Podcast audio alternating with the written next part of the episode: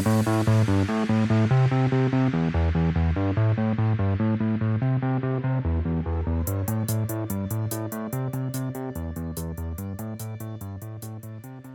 hallo und herzlich willkommen bei den Pin-Up Dogs. Wir sind heute im schönen Salzgitter ähm, bei Sebastian. Torben ist auch da. Ja, hallo. Ähm, wir machen heute eine Sonderfolge und wollen über perioperatives oder Gerinnungsmanagement im Großen und Ganzen in der Notfallmedizin, in der Akutmedizin sprechen. Wir freuen uns sehr, dass wir hier sein dürfen, Sebastian. Vielen Dank, dass du uns die Zeit, deine Schatz, wertvolle Zeit schenkst, muss man ja tatsächlich in diesen Zeiten sagen. Oh, hallo, herzlich willkommen. Ja, vielen Dank, schön, dass ihr da seid. Seb Sebastian, möchtest du dich einmal kurz vorstellen, um so ein bisschen Eindruck von deinem Werdegang und was du jetzt hier machst? Werdegang sogar. Wow.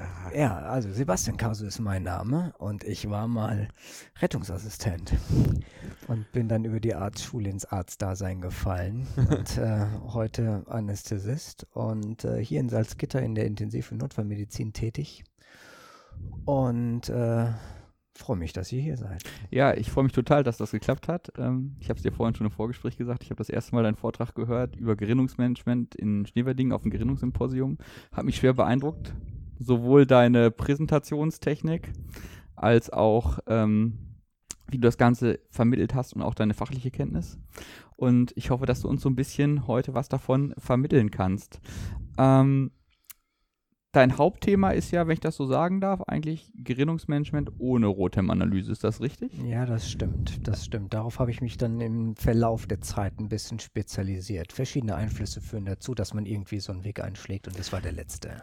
Ja, und ist, kommt das daher, dass äh, man sagt, ja, an periphereren Häusern, ich meine, wir können das sagen, wir arbeiten an einem etwas periphereren Haus und du, glaube ich, hier auch, mhm. äh, da gibt es kein Rotem. Ja, es ist eher anders entstanden. Äh, zwei Aspekte haben mich dazu geführt. Der erste Aspekt war, dass ich mal universitär intensivmedizinisch gearbeitet habe, mit wirklich Point-of-Care-Diagnostik vor der Nase auf demselben Flur. Wenn jemand geblutet hat und das war zu nervig, man wusste nicht, was er hat, dann hat man eben Point-of-Care genutzt und auf einmal wechselte ich dann in ein peripheres Haus und es hat mir gefehlt. Und dieser Aspekt führte mich dazu, mich darauf zu konzentrieren. Und der zweite Punkt ist, dass ich beobachte in den letzten Jahren zunehmend mehr und mehr, dass die wissenschaftlichen Erkenntnisse, die wir haben, in der Menge und in der Qualität immer mehr klaffen zu dem, was wir wirklich am Patientenbett zur Verfügung haben. Und so haben wir einerseits auf Kongressen und in Papern hochwissenschaftliche und ganz spannende Diskussionen. Und andererseits stelle ich mir natürlich immer eine Frage, wie kann man diese tollen Ergebnisse auch wirklich ans Patientenbett transportieren mit den Optionen, die tatsächlich zur Verfügung stehen. Und so bin ich eigentlich drauf gekommen. Okay, das klingt spannend. Ähm, wir machen es eigentlich genauso, muss man ehrlicherweise sagen. Und wir haben deinen Flowchart aus deinem Skript, du erinnerst dich vielleicht so, ja. den zum Abhaken. Ja. Den haben wir in ganz groß und in ein, wie, lam, wie nennt man das, laminiert? laminiert. Ja, ja. Genau, in laminiert auf der Intensivstation. Und es kommt abwischbaren Edding, sodass man ihn jedes Mal wieder benutzen kann. Top. Es ist auch schon mal passiert, dass jemand den Permanent Marker benutzt hat und sich dann wundert, haben wir doch alles schon gemacht und das war dann im Endeffekt. Handesi ist kostbar heutzutage. Ja, ja muss man, da muss man aufpassen, genau. Ich habe doch zwei Poster da.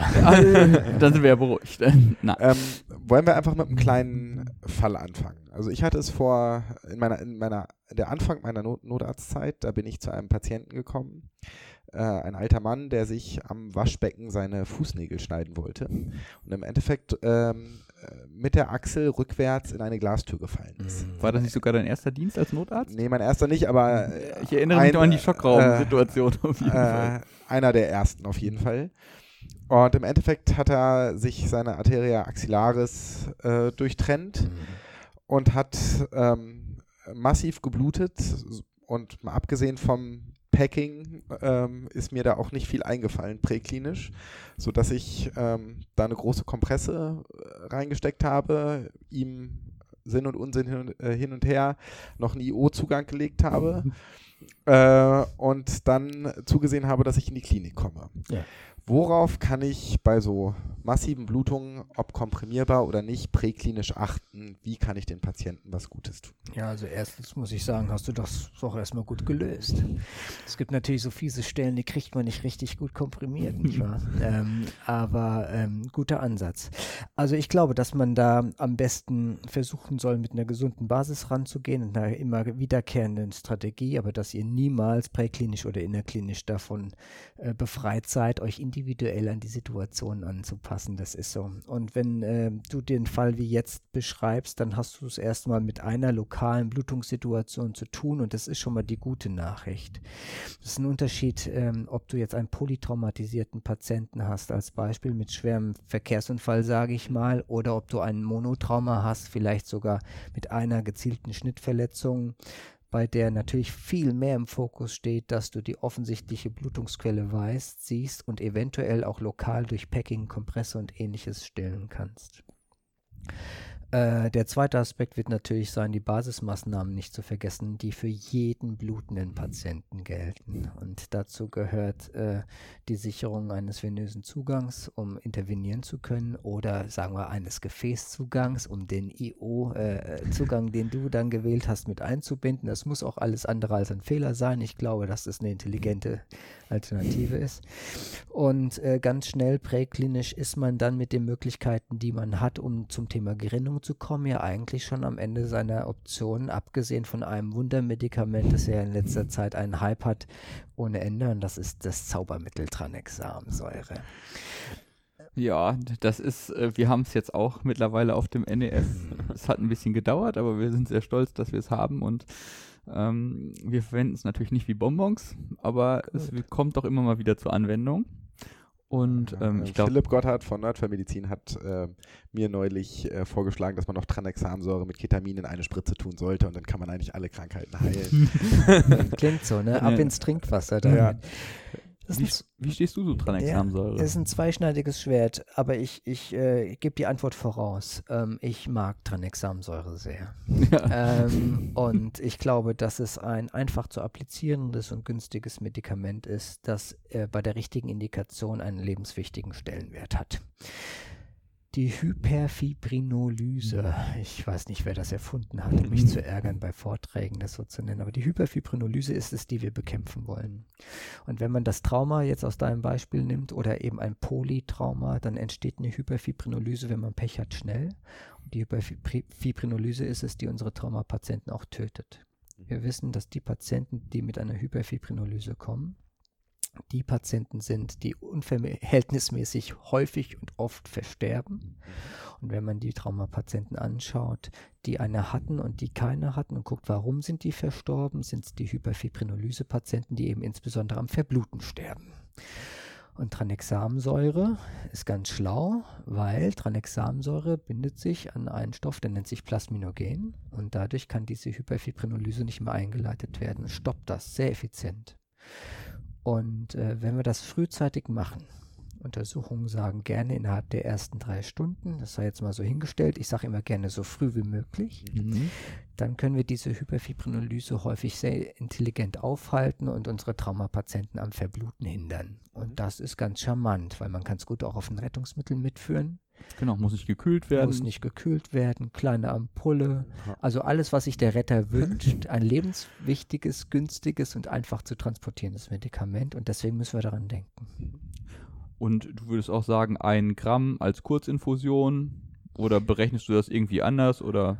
Ja, also wir bewegen uns jetzt mal kurz mit meiner Antwort auf die Off-Label-Variante. Äh, ich äh, bin da relativ schonungslos, denn ein Gramm, den gebe ich aus der Hose. Mhm. Und wenn der Patient wirklich massiv blutet, dann gebe ich auch nicht den zweiten Gramm über acht Stunden mhm. oder ähnliches, sondern gebe den einfach hinterher. Mhm. Und aus meiner Sicht ist es so, solange man sich im Rahmen der zwei Gramm befindet oder unter maximal vier Gramm, ist es auch okay. Ähm, und dieses 1 Gramm als Kurzinfusion plus 1 Gramm über 8 Stunden basiert auf einer großen Studie aus der Vorzeit der Crash 2 Trial, mhm. die das alles eigentlich erst ins Laufen brachte. Und ich glaube, seither hat sich auch wenig getan und es haben sich wenig getraut, einfach andere Varianten zu nutzen. Genau. Also wir fassen zusammen, deine Off-Label-Empfehlung ist eigentlich möglichst hit hard and early, kann man So. sagen, wie bei der Sepsis im Prinzip. Ganz genau, ganz genau. Das ist ja auch Notfallmedizin, ist ja im Prinzip so. Ja, ne? pragmatisch, praktisch gut und äh, so willst du sehen. Man muss ja auch sagen, dass die Crash 2 Trial ist ja eine riesige Studie. Ähm, allein diese Patientenzahlen nochmal zu rekrutieren, wird ja ähm, extrem schwierig. Ja, die haben das natürlich noch ein, zwei Mal wiederholt. Ne? Es gab ja nochmal so riesengroße Studien, anders aufgesetzt, aber nochmal wirklich riesengroß. Allerdings ist äh, Masse nicht alles. Wenn du dir die Crash 2 Trial nochmal genauer anguckst, wirst du sehen, dass es zwar ein- eine Unmenge von Patienten waren, aber wissenschaftlich gibt es da schon noch einige Fragen, die man stellen könnte, um die Ergebnisse wirklich einfach schonungslos auf Deutschland zu übertragen. Ist da Ja. eine Menge Luft nach oben. genau, viel dritte Welt beziehungsweise zweite Welt. Perfekt. Ähm, So ist es. ist ja bei Crash 3 genau das gleiche. Ganz genau, Ähm, sehr gut. Ja. Genau, aber trotzdem die großen Studien, die uns bewegt haben im letzten Jahr. Ja, auf jeden ja, Fall. das kann man nicht anders sagen. Ja. Ähm, ich glaube, Wärmeerhalt wäre auch noch sowas, oder?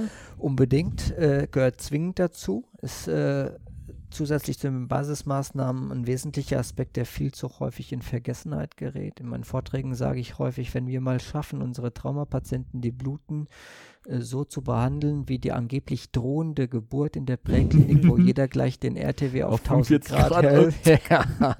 Dann haben wir es geschafft. Stattdessen ist immer der RTW schön die Heckklappe offen, damit man den Patienten reinwerfen kann. reinwerfen kann und der RTW hat dann 12 Grad. Das ist ein wesentlicher Aspekt. Ähm, wir wissen, dass tote, blutende Patienten häufig äh, im Anfang hypotherm waren. Und das liegt daran, dass die Gerinnung, insbesondere die Thrombozyten in Funktion und Anzahl deutlich kompromittiert werden, umso kälter der Patient ist. Und wir können mit dieser äh, Wärmeerhalt-Philosophie eine Menge reißen. Also muss ich weiter schwitzen im RTW. Bitte. Okay. Ich also meine, nicht aus Angst, Also in sondern der, Zeit, in der Zeit, wo ich Rettungsassistent war, da haben wir die Autos an Einsatzstellen laufen lassen, weil wir manchmal Angst hatten, dass sie nicht mehr angesprungen sind. Ja. Vielleicht sollte man einfach wieder dahin zurückkehren, äh, als es noch Varios waren und keine hochmodernen Sprinter. Ja, das ist ganz spannend mit dieser Hypothermie. Wir wissen, dass ein Großteil der Patienten, die präklinisch äh, versorgt werden und dann in den Schockraum kommen, bereits bei Eintreffen im Schockraum hypotherm sind. Ja. Und das ist dramatisch, wenn wir überlegen, dass äh, der Thrombozyt nicht mehr, also die Blutplättchen nicht mehr richtig ineinander greifen und nicht mehr richtig einen Klott bilden können, nur aufgrund einer Hypothermie.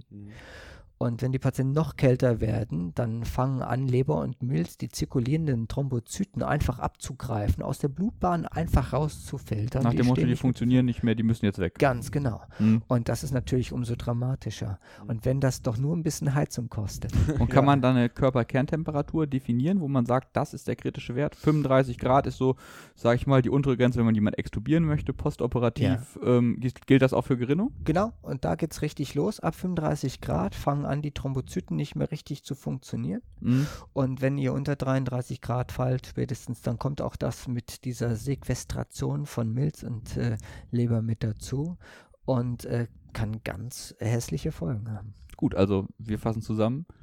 Wärmeerhalt ist wichtig, Tranexamen so, so früh und so schnell wie möglich Unbedingt. und den venösen Zugang dazu. Ja. Wie ist das mit Volumentherapie? Das ist ja auch immer so ein Thema. Und da sagen die aber, verdünn mir das hier nicht zu sehr. Du Ja. verdünnst die ganzen Gerinnungsfaktoren, du Ja. verdünnst die Thrombus, du verdünnst den HB, du verdünnst eigentlich alles. ja. Ähm, So ganz Unrecht hat man nicht. Da gab es auch einen Paradigmenwechsel. Ne? Ganz am Anfang habe ich die Jungs immer versucht, schön mit Wasser zu beschießen, weil äh, man verliert ja Flüssigkeit und Genau. die muss doch jetzt ersetzt werden. Und tatsächlich ist es so, dass wir ähm, davon ein bisschen abgekommen sind. Ihr kennt ja alle die, die Philosophie der, der, der permissiven Hypotonie. Ja. Das wird dann so ein bisschen streberhaft ausgedrückt, aber letztendlich steht dahinter nur, erhaltet einen Kreislauf, der uns sicherstellt, dass wir eine Organperfusion haben, die vertretbar ist und gleichzeitig sorgt nicht dafür, dass der noch weiter blutet durch zu hohen Druck und durch Verdünnung der Gerinnungswerte. Und so machen wir das auch. Volumen Applikationsmöglichkeit sicherstellen, auch gerne beginnen, aber so wenig wie möglich und so viel wie nötig. und im Zweifel ein bisschen Volumen sparen und dafür Katecholamine nehmen. Ja. Also das ist ja so, Konzept, was Absolut. auch in der Selbst, man rückt ja von dieser Food Resuscitation Strategie so ein bisschen ab und Ja. sagt lieber frühzeitig Katecholamin, das gilt fürs Trauma auch. unbedingt. Ich sogar. erkenne ganz viele Parallelen zu meinem Lieblingsthema, aber ich will nicht abschweifen. ähm, was kann man denn jetzt machen? Jetzt haben wir den Patienten im RTW, wir geben jetzt Hackengas, wir melden natürlich den Patienten vor an, Perfekt. Easy, Ivena, Sichtungskategorie, alle warten, ideale Welt, ja, alle warten, wir kommen da an. Ähm, Patient ist ja auch warm, sage ich mal, 36 Grad, ist alles toll. Was kann man im Schockraum dann machen? Ja, Was kann, haben wir ja mehr zur Verfügung? Haben wir jetzt große maximale Therapiemöglichkeiten? Na, es geht so. Es switcht jetzt rum, ne? Wir kommen von der Präklinik und sind jetzt auf einmal Ärzte im Schockraum. Ja. Wie spannend. Ja. ähm, ja, wir fangen wieder ganz von vorne an gedanklich und gucken erstmal, ob wir mit den Kollegen der Präklinik die Basismaßnahmen richtig äh, bedacht haben. Das ist auch berechtigt in diesem Mhm. Flowchart, den du besprochen hast, mit bei, weil ganz häufig gehen so Kleinigkeiten dann auf einmal in die Binsen. Äh, wir sichern die Zugangssituation, wir gucken nach Wärmeerhalt, wir gucken ab dann aber nach anderen Aspekten, die noch zusätzlich oben drauf kommen, checken, ob die Tranexamsäure appliziert worden ist. Wenn wir die Indikation sehen, spätestens jetzt würden wir die Tranexamsäure geben, also nicht im Trinkwasser, aber wenn der Patient offensichtlich einen hämorrhagischen Schock hat oder diffus blutet, dann ist die Zeit für Tranexamsäure da. Und jetzt würde ich ganz rasch versuchen, eine Blutgasanalyse zu machen unter Fortführung des Wärmeerhalts. Und mit welchem Ziel? Willst du die Azidose sehen? Oder willst du den HB wissen? Der ist ja am Anfang sowieso noch nicht so relevant, sage ich jetzt mal, weil der hängt ja doch ordentlich nach. So ist es. Ich möchte mehrere Dinge sehen. Die Azidose will ich unbedingt erkennen, weil wir wissen, dass eine Azidose für unsere Gerinnung eine Katastrophe ist. Ähm, Gibt es eine ganz spannende Studie aus den USA. In der Therapie gucke ich mir keine amerikanischen Studien mehr an. Das macht in der Gerinnung keinen Sinn. Mhm. Aber pathophysiologisch ganz spannend. Schweinemodell. Drei Schweinegruppen. Die ersten Schweinegruppen haben Narkose gekriegt, dann hat man die aufgestanden, hat sie bluten lassen, hat Gerinnung gemessen und hatte seinen Patienten null. Man Mhm. wusste, so grinnen wir. Und beim zweiten hat man das gleiche gemacht und hat die äh, Schweine metabolisch sauer gemacht. Und hat gesehen, dass die Gerinnung eine Katastrophe war. Es hat nicht mehr gut funktioniert. Und es liegt daran, dass die Gerinnung enzymatisch funktioniert und unsere Gerinnungsenzyme fühlen sich eigentlich in alkalischem Milieu so richtig wohl. Jetzt ist unser Blut eigentlich schon ohnehin ein bisschen angesäuert und wenn es dann für unsere Verhältnisse noch eine metabolische Azidose gibt, dann funktionieren die Jungs nicht gut. Mhm. Und bei der dritten äh, bei dem dritten Test, der dritten Gruppe sozusagen, hat man wieder eine metabolische Azidose bei den Schweinen ausgelöst, hat die dann aber gepuffert und hat Gerinnung gemessen, hat was ganz Spannendes gesehen. Die Gerinnung war zwar besser, aber nie wieder so gut, wie sie ohne Azidose war. Und deswegen ist die Devise bei blutenden Patienten nicht therapiere Azidose, sondern vermeide Azidose. Und die beste Vermeidungsstrategie ist die frühzeitig aggressive Therapie des hämorrhagischen Schocks, weil die Schocksituation uns in die Azidose führt. Klar, Laktat steigt an. So ist es und dann haben wir den Salat. Und äh, deswegen möchte ich die Azidose sehen. Das ist Gut. der erste Punkt. Der zweite Punkt ist Basic Success, gucke ich mir an, gucke, wie metabolisch sauer sind die, weil es Ausdruck des Ausmaßes der Schocksituation ist. Und umso stärker der Schock ist, desto größer ist die Wahrscheinlichkeit, dass meine Patienten viel Blutprodukte brauchen und schwer gerinnungskompromittiert sind. Ich kann mein Team von Beginn an darauf einstellen. Und in Kombination mit dem HB habe ich die Chancen, aber darauf gehen wir eigentlich später nochmal ein, mh, abzuschätzen, wie der Fibrinogenspiegel ist. Und zu den Basismaßnahmen, Basis, Basis, Basis, gehört die Kontrolle des freien Kalziums. Ehemals Faktor 4. Kalzium Mhm. hieß früher Faktor 4, bis irgendein Schlauberger erkannt hat, dass es das freie Kalzium ist. Und Kalzium ist zweiseitig positiv geladen und stellt eine Brücke dar zwischen negativen Gerinnungsfaktoren und Gefäßendothel. Ohne diese Brücke funktioniert Gerinnung nicht. Und auch da wieder charmantes Rettermedikament. Ne? Kostet nichts, einfache Ampulle, einfach appliziert und man gibt einen potenten Gerinnungsfaktor, der als Basis der Sicherstellung für Gerinnung dienen kann. Würdest du das einfach blind im Schockraum geben? Oder? Im Zweifel ja. Okay. Und was würdest du da machen? Ein Gramm? Zwei Gramm? Mm, Ich bin mehr so der Hitaten Early-Typ, das hatten wir gerade Ja. schon. Ich gebe denen gerne zwei Gramm zur Begrüßung. Hätte ich auch gemacht. Mhm. Aber ich kenne ja auch deinen Flowchart. Ja. Und äh, was wir dazu beim Kalzium auch im Hinterkopf haben müssen, ist, wenn wir anfangen, Blutprodukte zu geben, Erythrozytenkonzentrate oder wenn sich jemand darauf äh, einlässt und will auch Plasma geben, dann geben wir dem Patienten Zitrat. Und jeder, der sich ein bisschen auch intensivmedizinisch auskennt, der weiß, was Zitrat macht. Ne? Wir haben ja diese Dialysen, Mhm. die tollen kontinuierlichen Hämofiltrationen mit Zitratantikoagulation. Zitrat bindet Calcium. Wir klauen unserem Patienten durch die Gabe vom Blutgerinnungsfaktor Plasma oder durch EKs, klauen wir diesen wichtigen Faktor Calcium. Also wir klauen ihm eigentlich seine Gerinnung mit was, wir wollen eigentlich was besser machen und machen es Genau. schlechter. Das Es sei denn, wir Gegenteil- denken ans Kalzium. So ist es. Das Gegenteil von gut sein ist es gut zu meinen und deswegen frühzeitig Calcium ist kein Fehler. Und Karim Brohi, so einer der Gerinnungspäpste in Europa, äh, nennt Calcium als einen der wesentlichen Faktoren dieser neuen letalen Trias ähm, und äh, weist immer wieder darauf hin, die größte Herausforderung ist es, an den Calciumspiegel zu denken. Es ist tatsächlich, glaube ich, auch wirklich ein der Faktor, an den die wenigsten Leute denken. Absolut. Also äh, jeder denkt an EKs, also Erythrozytenkonzentrate, jeder denkt an Plasma, viele denken an Tranexamsäure und an Fibrinogen und das Calcium fällt immer so ein bisschen hinten runter. Deswegen gehört es ganz nach vorne in Genau.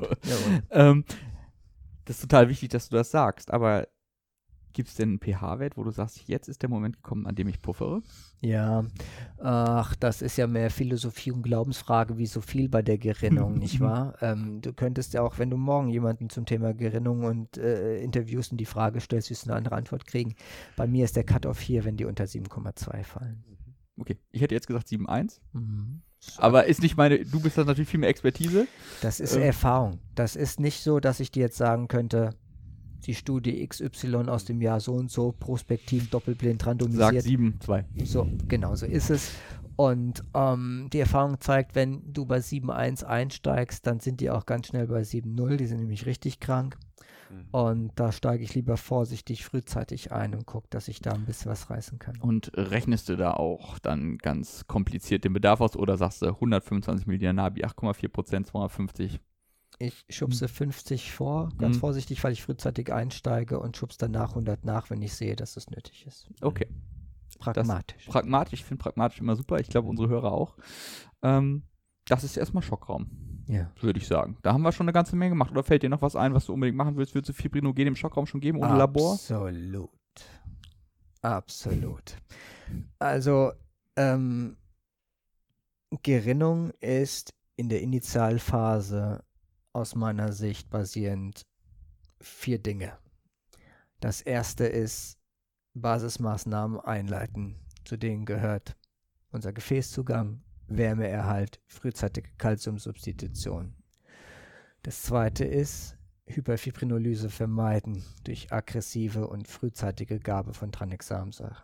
Das dritte ist, wenn wir bluten, dann hilft es nichts, wenn wir Wasser nachschütten, dann muss der Patient frühzeitig EKs kriegen. Und das vierte ist Fibrinogen, Fibrinogen, Fibrinogen. Der Grund dafür ist, kennt ihr noch dieses alte Gerinnungsmodell? Intrinsischer Ja, ja, ja. Pathway, extrinsischer Ist doch Pathway. im Studium der, den die Physiologen, da kriegen sie dich immer mit. irgendwie. Absolut. Jeder Student denkt drüber nach, ah, will ich jetzt nicht doch noch zu Jura wechseln? Muss ich mir das antun? Wenn man sich das anschaut, dass da ganz viele römische Zahlen sind, total konfus, dann kann man das aus meiner Sicht erstmal alles vergessen. Weil egal aus welcher Richtung Gerinnung aktiviert wird, endet es immer im selben Ziel, aus Fibrinogen Fibrin zu machen. Und aus Fibrin wird ein Klott. Und wir wissen, dass Fibrinogen, wenn es unter 100 fällt, ein individueller, ein unabhängiger Risikofaktor ist für hämorrhagischen Schock, für erhöhte Notwendigkeit von Blutproduktgabe und für Mortalität. Die sterben uns, wenn die zu früh abfallen. Und wir wissen, dass Fibrinogen der erste Blutfaktor, Gerinnungsfaktor ist, der signifikant abfällt im Blutungsschock nach Trauma. Weil wir haben keinen Speicher im Körper, wir haben keinen Fibrinogenspeicher und der Mhm. produziert das auch nicht so schnell nach. Was rausgeblutet ist, ist weg. Ist weg. Hm. Und ohne Fibrinogen, also es ist wie keine Arme, keine Kekse, kein Fibrinogen, kein Fibrin.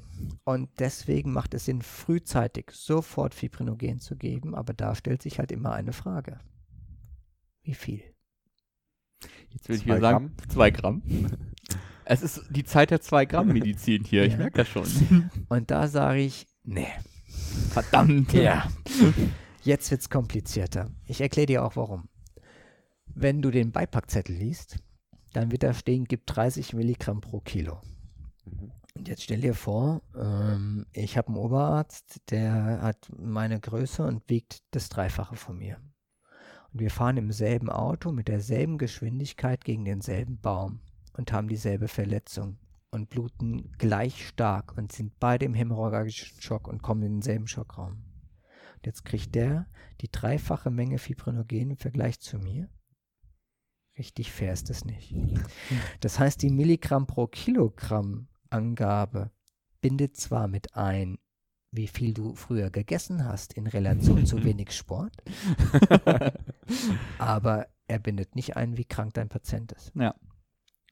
Und wenn du einfach sagst, zwei Gramm, bei dem 1 Milligramm bei Rea von Adrenalin, das ja auch so ein bisschen undifferenziert ja, ist. oder jeder Septiker bekommt, egal ob er 30 Milliliter pro Kilo Volumen. So, ne? Das- Also das ist schon komisch. Und deswegen glaube ich, wir müssen eine Strategie finden, die uns erlaubt, Fibrinogen adäquat dosiert je nach Trauma zu geben.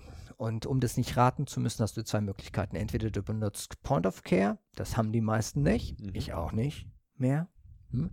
Oder du brauchst eine Strategie, um sofort zu gucken, wie viel braucht der. Weil wenn du Fibrinogen misst im Labor, brauchst du statistisch gesehen in etwa eine Stunde, um das Ergebnis zu kriegen. Das heißt, du bekommst als Ergebnis Medizinhistorie. Wie war der Fibrinogenspiegel von der Stunde?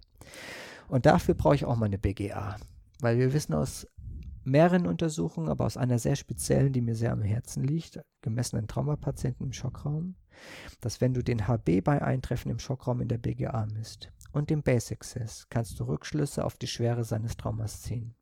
Und du kannst Rückschlüsse auf seinen Fibrinogenspiegel ziehen. Das heißt, die haben ein dreidimensionales Diagramm aufgebaut und haben sich retrospektiv Daten angeguckt und haben geschaut, so niedrig ist der HB, so niedrig ist der Basic Access und da korreliert mit der Fibrinogenspiegel. Du kannst also interpolieren auf dem Boden deiner Blutgasanalyse. Ich werde also immer die Menge an Fibrinogen daran messen, was die BGA anhand dieser ersten beiden Werte initial ausspuckt.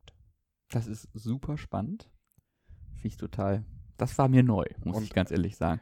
Für so, und so, nun fehlt mir ja die Erfahrung, diese Rückschlüsse, die du wahrscheinlich äh, aus dem Rückenmark schüttelst, zu ziehen. Äh, bei was für Fibrinogenwerten landest du denn da so? Also, oder Dosen, die du gibst? Ja, also äh, es kann schon mal sein, dass ich äh, auch unterhalb von zwei Gramm bleibe und einfach von frühzeitig einfach mit einem Gramm einsteige.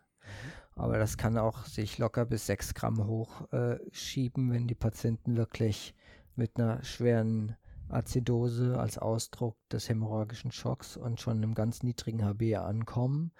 Ähm, und ich halte das auch für gerechtfertigt. Mein Ziel, mein persönliches Ziel ist immer, bei einem Fibrinogenspiegel von 250 in etwa zu landen. Das ist allerdings eine Spur über dem, was ihr finden werdet, wenn ihr anfangt, die Leitlinien zu durchforsten.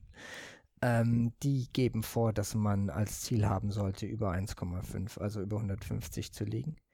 Ähm, aber wir wissen auch aus Daten, dass wenn die Patienten nach Trauma unter jetzt formal 240 fallen, ich mache da eine 250 draus, dass die schon ein schlechteres Outcome haben. Und bei dem Stellenwert von Fibrinogen in der Gerinnung halte ich das für so gerechtfertigt, dass mein Ziel in der Initialphase immer ist, dass die auf 250 landen.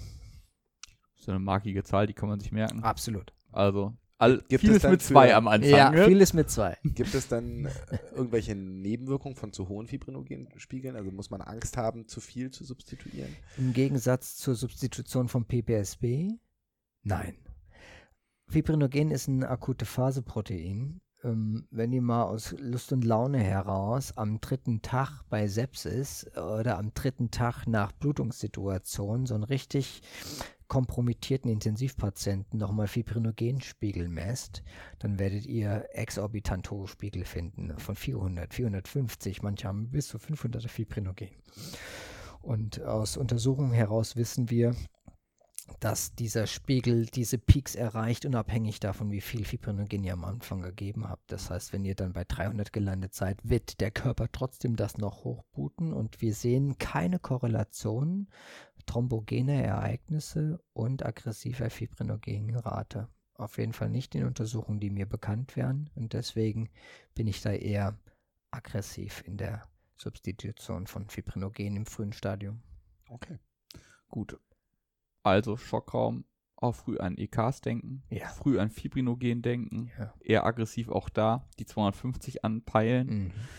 Ähm, jetzt ist ja immer diese Diskussion, Rotem ja oder nein. Mhm. Wir haben es hier alle nicht. Ja. Wenn wir die Leute von der Uni fragen, dann werden die alle sagen, ohne Rotem kann man quasi einen Patienten nicht behandeln. Ja. Also fragt man sich, ob man einen Patienten in einem anderen Krankenhaus außer der Universitätsmedizin überhaupt äh, behandeln kann, wenn man das so hört. Ähm, Gibt es Evidenz für das eine oder für das andere? Also was ist besser? Pro mit Rotem oder ohne? Kannst du Mhm. da was zu sagen? Wissen denn alle, was ein Rotem ist? Das Das ist eine spannende Frage. Ja. ist eine spannende Frage. Also, ähm, wenn, wir, wenn wir Gerinnung messen mit unserem normalen Labor, dann messen wir Zeiten. Wir messen nämlich die Zeit, in der durch Aktivierung unserer Blutprobe das Reagenz trüb wird. Und von der Trübung schließen wir darauf, dass äh, da ein Thrombinprozess stattfindet und ein, ein Grinnsel entsteht. Und wir messen nur den Beginn einer Grinnselbildung in Form dieser Trübungsreaktion. Und das heißt, ähm, wir messen das in Sekunden. Und ganz häufig auch in meinen Vorträgen versuche ich das so zu erklären, dass wenn ihr euch ein Haus kauft, okay, was ja jetzt in Mhm. der Zeit super spannend ist, weil ultra teuer, dann kauft ihr das Haus ja nicht einfach aus der Hose und ihr seht da so eine Bude stehen und sagt, ach super, kaufe ich, weil wenn der Typ dafür 800.000 Steine haben will, dann wollt ihr natürlich wissen, ist die Bude auch das wert. Und dann schickt ihr einen Gutachter rein. Und jetzt stellt euch vor, ein Gutachter kommt, sagt, herzlichen Glückwunsch, total tolles Haus, wurde in zwei Wochen gebaut. Aber ihr kauft das Haus natürlich nicht, weil es in zwei Wochen gebaut worden ist, weil diese zeitliche Angabe sagt nichts über die Qualität des Hauses aus. Wie stabil es ist, ob das Dach neu ist und so. Und das kann man auch, finde ich, sehr gut auf die Gerinnung übertragen. Nur weil der Labormediziner euch sagt, dass der Klott innerhalb von 120 Sekunden sich zu bilden beginnt, sagt es noch lange nicht aus, wie fest der Klott wirklich ist, ob diese Grinselbildung wirklich fertig ausgebildet wird oder ob dann eine Hyperfibrinolyse dafür Sorge trägt, dass das frisch gebaute Gerinnsel wieder eingerissen wird. Dazu muss man ja auch noch wissen, dass diese Bedingungen, unter denen der Labormediziner macht, idealisiert sind. Ja, Das heißt, die werden, die, das Blut wird erwärmt, was im Patienten ja nicht der Fall ist. so ist es. Es wird zum Teil gepuffert. Ähm, das heißt, es ist ja gar nicht das, was wir im Patienten sehen. Genau, und diese Werte wurden ursprünglich auch gar nicht dafür gemacht, um zu beurteilen, wie ein Patient jetzt mit seiner Gerinnung aufgebaut ist, sondern diese Gerinnungswerte wurden eigentlich dafür erfunden, um zu gucken, ob die Medikamente, die wir geben, um Gerinnung zu modifizieren, ob die wirken oder nicht. Und trotzdem haben wir aus der Tradition heraus gelernt oder bilden uns ein, wir wüssten, in, wie Gerinnung im Körper funktioniert auf dem Boden dieser Werte und wir lernen zunehmend, dass das nicht der Fall ist. Wir wissen eben nichts darüber und das große Review, das ich kenne dazu, das über 1000 Paper gescreent hat, hat dann 64 Paper rausgesaugt, um zu schauen, was sagen uns Standardlaborwerte über Gerinnung aus. Da ist das Ergebnis, sie sagen uns gar nichts darüber aus. Und das heißt, unsere Standardlaborwerte sind schon mal nicht evidenzbasiert. Point-of-Care-Diagnostik, also viskoelastische Verfahren. Da gibt es verschiedene Geräte, Rotem und TEC und jetzt gibt es auch neue dazu, die heißen Quantra und, und so weiter und so fort. Die funktionieren anders. Die funktionieren ganz cool. Da macht man Vollblut in eine Pipette und äh, dann versucht man dieses Vollblut zu reizen und misst dann, äh, ob es gerinnt. Und diese Reizung kann man mechanisch zum Beispiel machen. Da ist ein Stempel in dem Vollblut und wenn das Blut gerinnt, dann hat dieser Stempel immer mehr Schwierigkeiten, sich darin zu bewegen, weil der Widerstand durch das geronnene Blut immer höher wird. Ja. Und das lässt sich grafisch ganz toll in einem Monitor darstellen, nämlich auf die Zeit aufgetragen, wird das Gerinnsel dann stärker und stärker. Dann hört das Gerät aber nicht auf, sondern misst weiter. Das heißt, wenn eine Hyperfibrinolyse kommt, dann sehen wir, dass es auch wieder zusammenfällt. Als Beispiel. Und so haben wir in dieser Point-of-Care-Diagnostik haben wir nicht nur Aussagen über die Gerinnungszeit, wann beginnt das Gerinnsel, sondern auch, wie lange braucht es, eine gewisse Stärke aufzubauen und hält es die Stärke über die Zeit. Also auch über die Qualität der Blutgerinnung. Hervorragend. Und das in Abhängigkeit von verschiedenen Einflussfaktoren, die man dann mit Reagenzien dazugeben kann. Also in Abhängigkeit eines Heparin-Effekts oder in Abhängigkeit und so weiter und so fort. Mhm. Und das macht ja schon mal viel mehr Sinn. Mhm. Und es gibt Evidenzen, die insbesondere in speziellen Settings sagen, dass es einen enorm großen Vorteil bringt, insbesondere eine Überversorgung mit Blutprodukten verhindert. Und es gibt auch eine Cochrane-Analyse, die sagt, dass Vorteile ableitbar sind. Man wird aber auch einzelne Studien finden, die in derer Zentren keinen eindeutigen Vorteil gefunden haben. In den Leitlinien ist es heute so, dass die Point-of-Care-Diagnostik und die Standarddiagnostik jetzt ebenbürtig empfohlen wird. Mhm. Okay. Also es gibt weder für und wider sozusagen, es gibt nur Argumente, die in die eine oder in die andere Richtung sprechen. Ja, ich bin ein großer Verfechter dieser Point-of-Care-Diagnostik und ich glaube, wir brauchen sie. Mhm. Ich empfehle auch jedem Zentrum mit der Zeit, sich damit auseinanderzusetzen. Und es gibt für und wider, das ist keine Frage. Aber ich denke, in Zukunft kommen wir daran nicht vorbei. Mhm. Wie teuer ist denn so ein Gerät? Ja, ist davon abhängig, was du benutzt. Ähm, äh, mittlerweile haben wir so Vollautomaten. Und das bedeutet, du nimmst eine Kassette und in der sind verschiedene Reagenzien drin und die schiebst du wie ein Magazin einfach rein und dann spuckt es dir die Werte aus. Es Okay. gibt jetzt aber mit Cloud Pro als Beispiel auch andere Varianten, bei denen kannst du ganz spezifisch nur noch einen Kanal sehr einfach messen und kannst damit die laufenden Kosten, und das ist das Ja. Fiese, nicht die Anschaffung, sondern die laufenden Kosten reduzieren. Wenn du das ganz schlau anstellst, und ich bin jetzt nicht der Superspoiler, glaube ich, wirst du mit einigen Firmen schon aushandeln können, dass sie dir mehr oder weniger so ein Gerät für nicht allzu viel Geld hinstellen. Hinstellen und du beziehst die Reagenzien so. So ist es. Und Mhm. über die Reagenzien machen die dann, machen die dann das Geld. Ähm, aber wenn man jetzt alte Christian. Druckertrick. Ja, ja, ja, ja, perfektes Beispiel. Oder hier Kaffeemaschine. Ne? Ja, Äh, kriegst, ja. Nes- kriegst du umsonst, aber dann zahlst du halt Ja. für diese einzelnen Kapseln. Äh, aber es ist auch so, dass Christian Weber äh, an der Uniklinik in Frankfurt damals sehr schön darstellen konnte bei kardiochirurgischem Mhm. Also sehr speziellem operativen Patientenklientel. Der hat äh, prospektiv sehr schön dargestellt ähm, konventionelle Gerinnungstherapie mit konventionellem Labor versus faktorenbasierte Therapie mit Point-of-Care-Diagnostik. Und der hat nicht nur zeigen können, dass die Patienten häufiger überleben und dass sie weniger Blut transfundiert kriegen und weniger Gerinnungsfaktoren brauchen, sondern auch noch Geld. Ja, sondern der konnte tatsächlich noch aufzeigen, dass in diesem Zentrum, monozentrische Studie, also Mhm. Achtung, Ja, ja, klar. Ja. Mhm. äh, da hat er noch Kohle gespart. Das ist In Abwägung, weil er so viel weniger Blutprodukte zur Anwendung bringen musste, dass es sich gelohnt hat, in das Point of Care Zu zu investieren.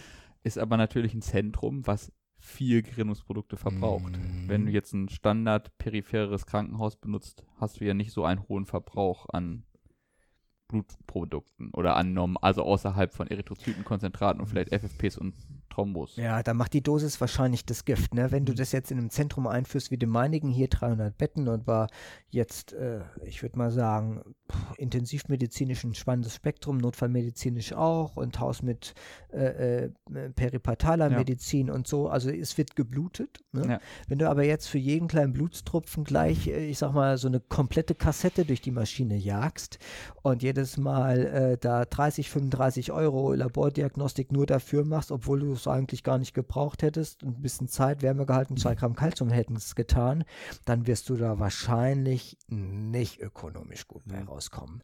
Wenn du aber deinem Team beibringst, dass du im Rahmen des hämorrhagischen Schocks das Teil dann intelligent zum Einsatz bringst und darüber dann unnötigen Blutverbrauch einsparst oder ganz fies, ja, die intensivmedizinischen Patienten zwischen Tag 3 und 5, die immer noch bluten, du hast keine Ahnung warum, fängst an verzweifelt reinzuschütten, was du hast, ja, Mhm.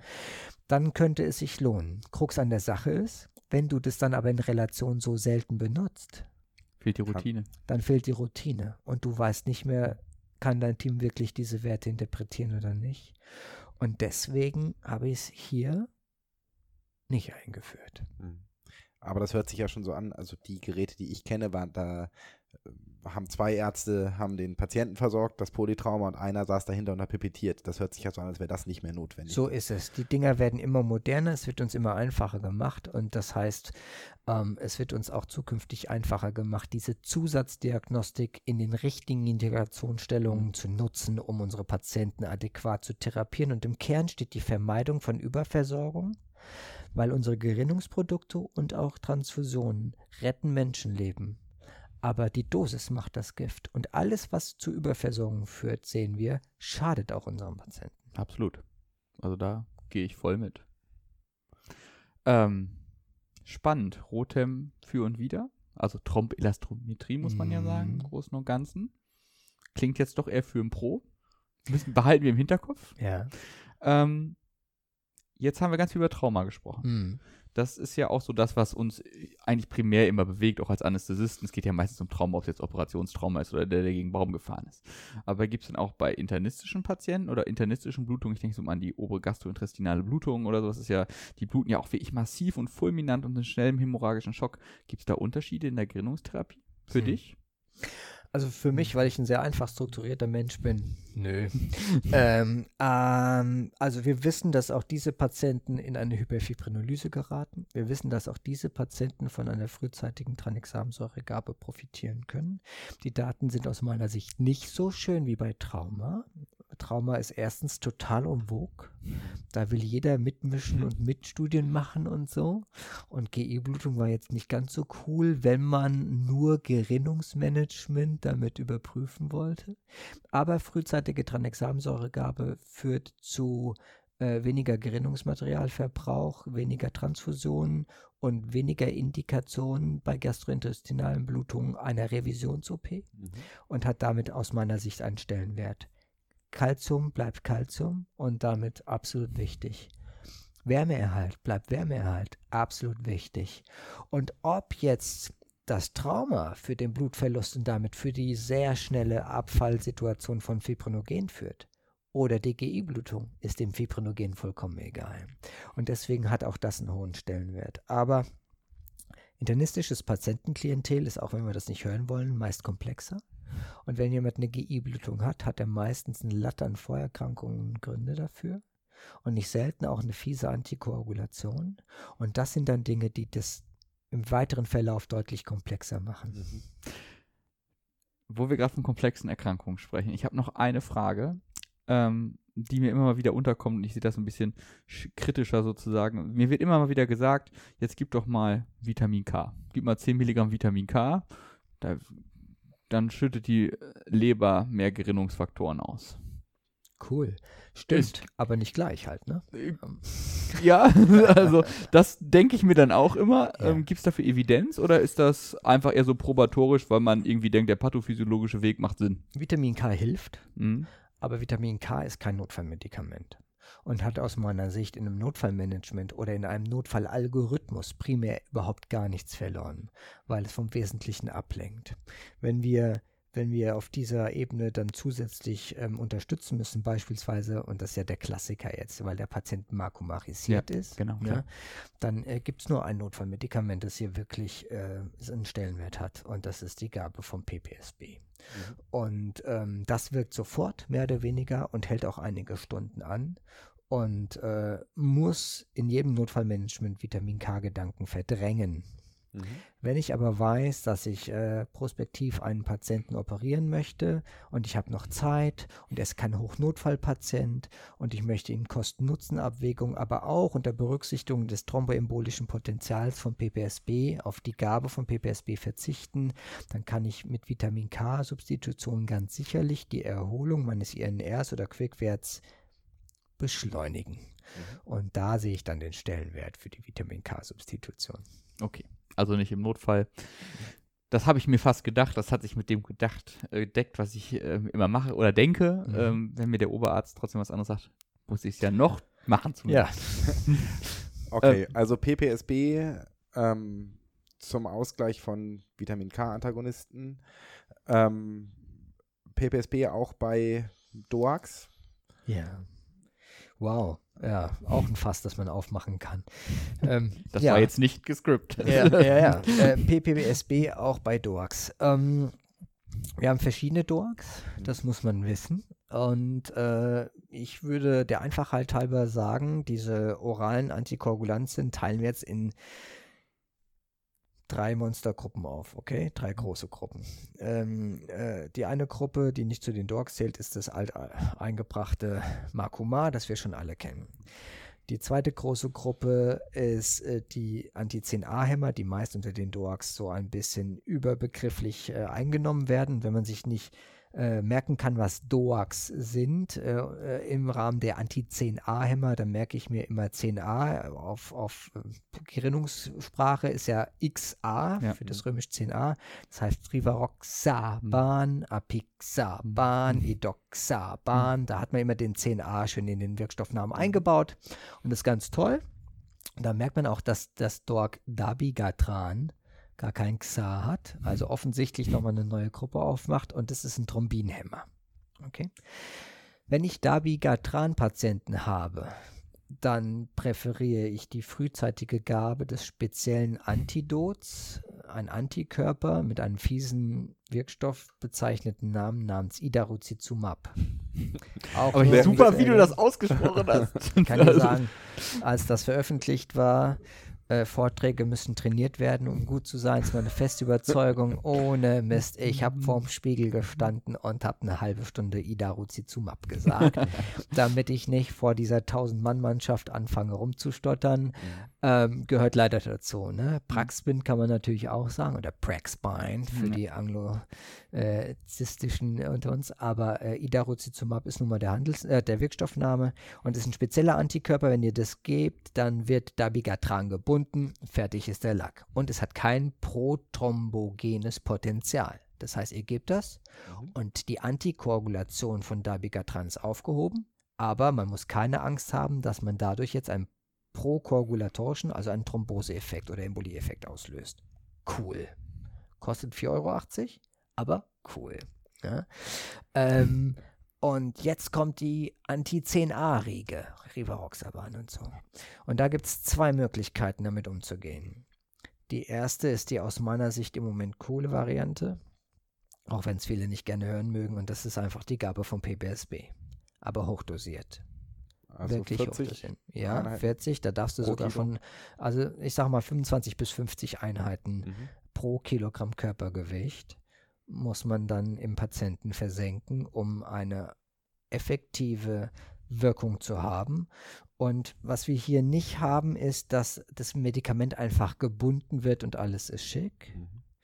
sondern man hat eine initial, ich sag mal, antagonistische Wirkung ausgelöst und ähm, geht auch das Risiko von prothrombogenen Wirkungen von PPSB ein, Mhm. wenn es zu sehr überdosiert ist.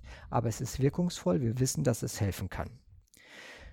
Auf der anderen Seite gibt es mittlerweile ein sehr spezielles Medikament, das auch erst jüngst eine Zulassung bekommen hat, aber eine Zulassung auch nur unter Vorbehalt. Ähm, die äh, äh, Arzneimittelgesellschaft nimmt sich heraus, eventuell auch wieder zurückziehen zu wollen. Das ist das Andexanet Alpha. Das ist ein Medikament, das nicht so charmant ist wie Idarucizumab, weil das kann man einfach geben, Bolus und fertig. Andexanet Alpha musst du als Bolus geben und weil es so eine ultra kurz wir- wirksame Halbwertszeit hat, musst du danach mit einem sehr komplizierten Infusionsschema nachsetzen, aber es ist halt wirklich ein sehr spezifisches Antidot und damit formal auch für die Therapie zugelassen. Mhm. Und jetzt hat man so Schatten und Licht, ne? Mhm. Wenn das zugelassene Medikament in der Klinik vorrätig ist, wie erkläre ich denn dann, dass Das ich ich es nicht verwende und zum Beispiel auf PPSB zurückgreife. Und einer der Hauptgründe, damit noch vorsichtig umzugehen, ist nicht nur der hohe Preis, der extrem hohe, hohe, hohe Preis, sondern ist auch, dass die Zulassungsstudien mit Blutspiegeln gearbeitet haben und weniger mit klinischer Wirksamkeit. Und wir haben ein Nebenwirkungsspektrum jetzt schon in den Observierungen, das das für sich spricht. Also das Medikament muss sich erst bewähren. Ich finde es toll, dass es jetzt auf dem Markt ist. Es ist eine Alternative. Wir hatten vorher keine, das muss man klar sagen. Aber bevor ich das jetzt in einem Haus unserer Größe zu den Kosten mit den derzeitigen Daten fest implementiere, muss ich sagen, muss es sich erst noch fertig auf universitärer Ebene zum Beispiel bewähren. Vielen Dank. Ja. Äh, Äh, das spricht Torben, mir, spricht mir wir- aus der Seele. Ich, äh, Wir mag, hatten diese Studie schon mal. die, ich mag diese Zulassungsstudie ähm, gar nicht und finde sie äh, auch im, w- wie so das New Eng- England Journal sowas veröffentlicht. Ich meine, das wird Pharmaindustrie getriggert sein, aber das, Ja, Ich ist glaub, auch das eine führt große zu- Not. Ja. Ja. Ich glaube, das führt zu weit, aber ähm, es ist schön, dass ihr beide euch so einig seid. Ja. Im Endeffekt, das höre ich nämlich da raus. Ähm, ich finde das total cool. Wir haben jetzt ganz, ganz viel über Gerinnung gelernt. Du hast uns die Key Facts, finde ich, nochmal schön verdeutlicht. Ähm, wenn du Gerinnung in zwei Minuten zusammenfassen solltest, Wow. also die Kernmaßnahmen nochmal für die, den geneigten Hörer, der jetzt gerade gedacht hat, oh, der kleine Exkurs über Ade- Adexanet Alpha war zwar nett, aber jetzt habe ich schon wieder Mhm. vergessen, was vorher war. Hm, Dann spulen wir kurz zurück und sagen, ein Patient blutet massiv und wir werden Basismaßnahmen mit adäquaten Gefäßzugängen sicherstellen. Wir werden eine Azidose vermeiden, früh Calcium substituieren und den Wärmeerhalt sicherstellen. Wir wollen eine Hyperfibrinolyse bekämpfen durch frühzeitige Gabe von Tranexamsäure und wir wollen ganz frühzeitig daran denken, Fibrinogen zu geben. Wir haben im Hinterkopf, dass wir verschiedene Medikamente haben zur Antagonisierung, wenn der Patient durch Blutverdünnung, um es mal so ganz deutsch auszudrücken, behandelt worden ist. Da haben wir verschiedene Möglichkeiten, je nachdem, was er eingenommen hat. Und dann gibt es zukünftige noch weitere Schritte, die wir frühzeitig bedenken müssen. Das geht dann schon sehr in die Details. Dazu gehören Thrombozytengaben, dazu gehört die Erwägung des PPSBs und natürlich auch noch weitere Schritte. Aber das war jetzt ja äh, äh, unter einer Minute, Ich würd würde ich sagen, sagen. aber- also großartig. Total cool. Torben, hast du noch was zu fragen? Ich bin wunschlos glücklich. Du bist glücklich, dass deine Studie untergebracht wurde. ich bin glücklich, dass du das so toll zusammengefasst hast. Möchtest du uns noch was mit auf den Weg geben, Sebastian? Ja, vielen Dank, dass ihr da wart. Gerinnung ist komplex. Man muss es bewerben, dass es nicht in Vergessenheit gerät. Und ich finde das super, dass ihr das heute gemeinschaftlich mit mir gemacht habt. Vielen Dank. Es war uns eine große Freude. Und ich möchte noch mit sagen, ähm, wenn ihr auf ein schweres Trauma zukommt, ist es noch viel wichtiger, bevor ihr an alles denkt, was Sebastian euch erzählt hat. Pin-Up Dogs Don't panic. und zuerst immer den eigenen Puls fühlen.